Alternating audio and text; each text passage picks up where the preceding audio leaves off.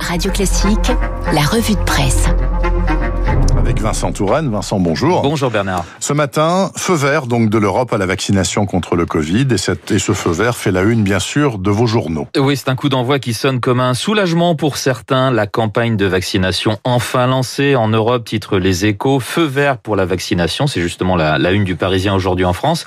Alors que Libération nous présente le nouveau Covid N501Y venu d'outre-Manche comme l'invité surprise de Noël. La nouvelle souche à la grimace ose même le journal. L'arrivée du vaccin aussi à la une de vos quotidiens régionaux. Vaccin contre le Covid. Vivement dimanche, clame la dépêche du midi.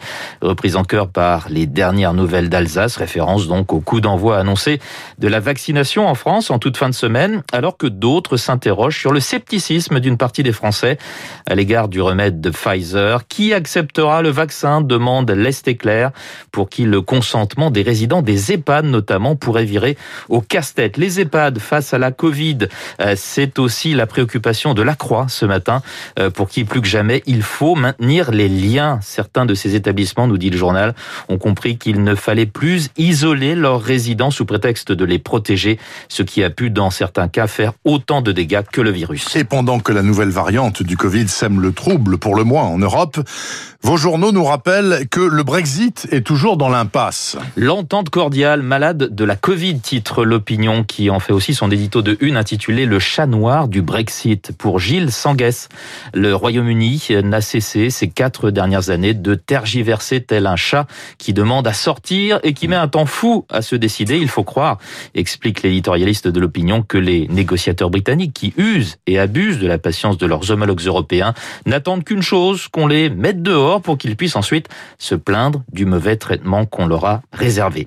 L'impasse du Brexit sur fond de blocus contre le nouveau Covid, c'est aussi l'édito du Figaro, signé Patrick Saint-Paul. Pour lui, ce virus mutant qui isole le Royaume-Uni du reste de l'Europe à dix jours du Brexit, donne un avant-goût catastrophique de ce qui pourrait se passer après le 31 décembre, date butoir des négociations. Les tabloïds britanniques ont beau crier à l'injustice, poursuit-il, la décision des Européens de fermer leurs frontières n'est pas une mesure punitive face à l'intransigeance de Londres dans le cadre du Brexit. Non, elle est simplement dictée par le principe de précaution. On reste dans l'international avec cette enquête de libération sur le sort des Ouïghours. Ce sont ces Chinois musulmans qui sont persécutés par le régime central Pékin. Même ceux d'ailleurs qui vivent en France sont harcelés à distance. Oui, Libye a recueilli les témoignages de trois jeunes Ouïghours qui étudient ou travaillent dans notre pays. Elles racontent la quasi-clandestinité dans laquelle vivent les membres de leur famille restés là-bas et la pression constante qu'elles subissent elles-mêmes de la part des autorités chinoises. L'une d'elles, Guzel, 24 ans, raconte la dernière fois qu'elle est retournée au Xinjiang pour y voir son père tomber malade. Les fouilles à l'aéroport de Pékin, les interrogatoires sans fin et puis la peur d'être être repéré et arrêté. Quand je suis arrivé à la maison, dit-elle, mon père a tout éteint, la télé, le wifi, les téléphones. Quand il était sûr que personne ne nous écoutait, je lui ai raconté que le monde entier connaissait désormais les Ouïghours, euh, que euh, des joueurs de foot superstars nous soutenaient. Il a pleuré d'émotion. Et puis il y a le harcèlement à distance, même en France. Il faut sans cesse répondre aux questions des fonctionnaires du parti pour leur donner toutes sortes de renseignements. Souvent, explique Alia, la police demande à mes parents de m'appeler pour que je leur montre toutes les pages de mon passeport. Je dois sans cesse renvoyer mon contrat de travail, remplir les mêmes formulaires pour décrire mes activités à Paris. Farisa, elle aussi fulmine. Des pièges lui sont régulièrement tendus pour la faire rentrer sous prétexte de formation au communisme et certainement l'envoyer direct dans des camps de rééducation comme un million d'autres Ouïghours selon les estimations. Au final, Alia a décidé de tirer un trait sur ses origines. Elle renonce à ce pays qu'elle adore mais qui la rejette. Elle n'a même pas osé dire à ses parents qu'elle était devenue française. On reste en France, donc pas avec les Ouïghours, mais on reste en France avec une question nettement moins dramatique mais qui concerne quand même beaucoup de nos concitoyens, la prolifération des éoliennes. Cette prolifération soulève un vent de colère, nous dit le Figaro. Oui, il y en a déjà 8000 en France et le gouvernement veut en ériger 6500 de plus pour doubler la part de l'éolien dans le mix énergétique d'ici à 2028. Une fuite en avant euh, face à laquelle associations locales, nationales les recours pour dénoncer leur impact environnemental et une course qui inspire aussi Alain Finkielkraut, interrogé par le Figaro, le philosophe et académicien plaide pour une écologie poétique et dit pourquoi il est fermement opposé à des éoliennes qui détruisent la beauté des paysages français. Avec l'écologie officielle, dit-il, on fait les comptes, on oublie les diverses pollutions avec une précision toujours plus fine, mais on oublie une chose, la laideur vrombissante de ces turbines géantes et d'ajouter l'écologie se range sous la même bannière que son ennemi, le productivisme. Dans son noble souci de sauver la planète, elle participe sans état d'âme à la dévastation de la Terre. À la question, au vu de l'urgence climatique, euh, quand le bateau coule, a-t-on le temps de se soucier de la beauté du monde? Réponse de Finkelkraut, les éoliennes ne sont pas les moulins à vent de l'ère moderne, elles transforment les paysages en sites industriels.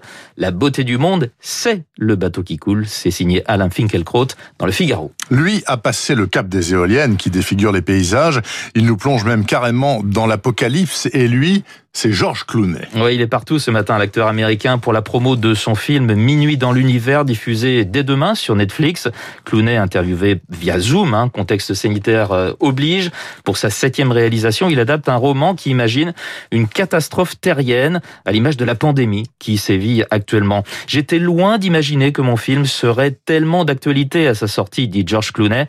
On y apprend aussi que l'acteur a beaucoup maigri pour son rôle, au point de faire un séjour à l'hôpital, et qu'il est passionné par l'espace et tout ce qui touche à l'infini. Georges Clounet, aussi dans Le Parisien ce matin, Clounet qui casse son image à l'occasion de ce film, nous dit le journal, mais Clounet qui se confie aussi sur ses petits tracas de la vie quotidienne.